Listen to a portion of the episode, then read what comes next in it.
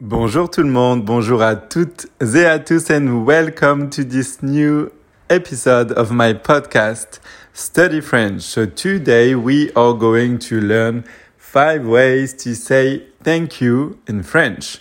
Are you ready? C'est parti, let's go. So the first way to say thank you in French, obviously it's merci.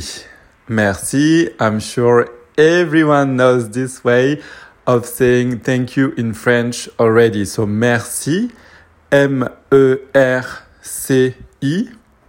or in English, M-I R for Romeo, C for Charlie, I for India. Merci, merci. So repeat after me.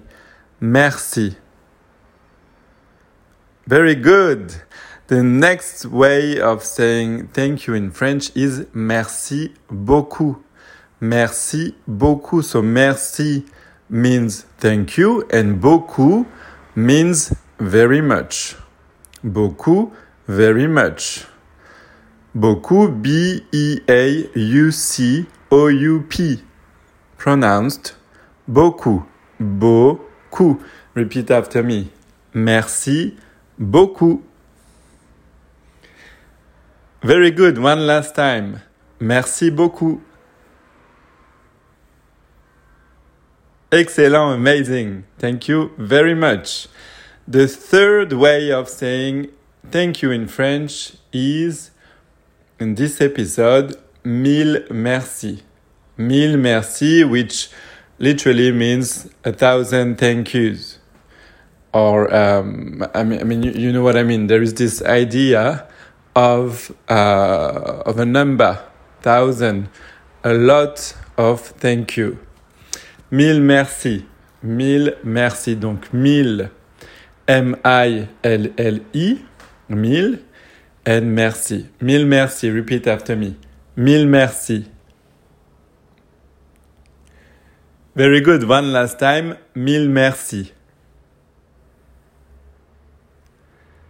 Excellent. Thank you so much. The, the next way of saying thank you in French that I want to teach you today is Merci infiniment. Infiniment.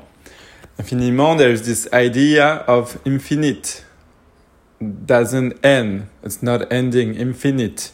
Merci infiniment. Merci infiniment. Repeat after me. Merci infiniment.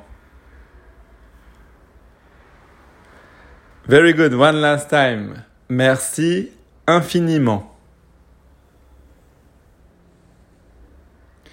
Very good. So if I break it down, the, the, the pronunciation of infiniment, that's infiniment.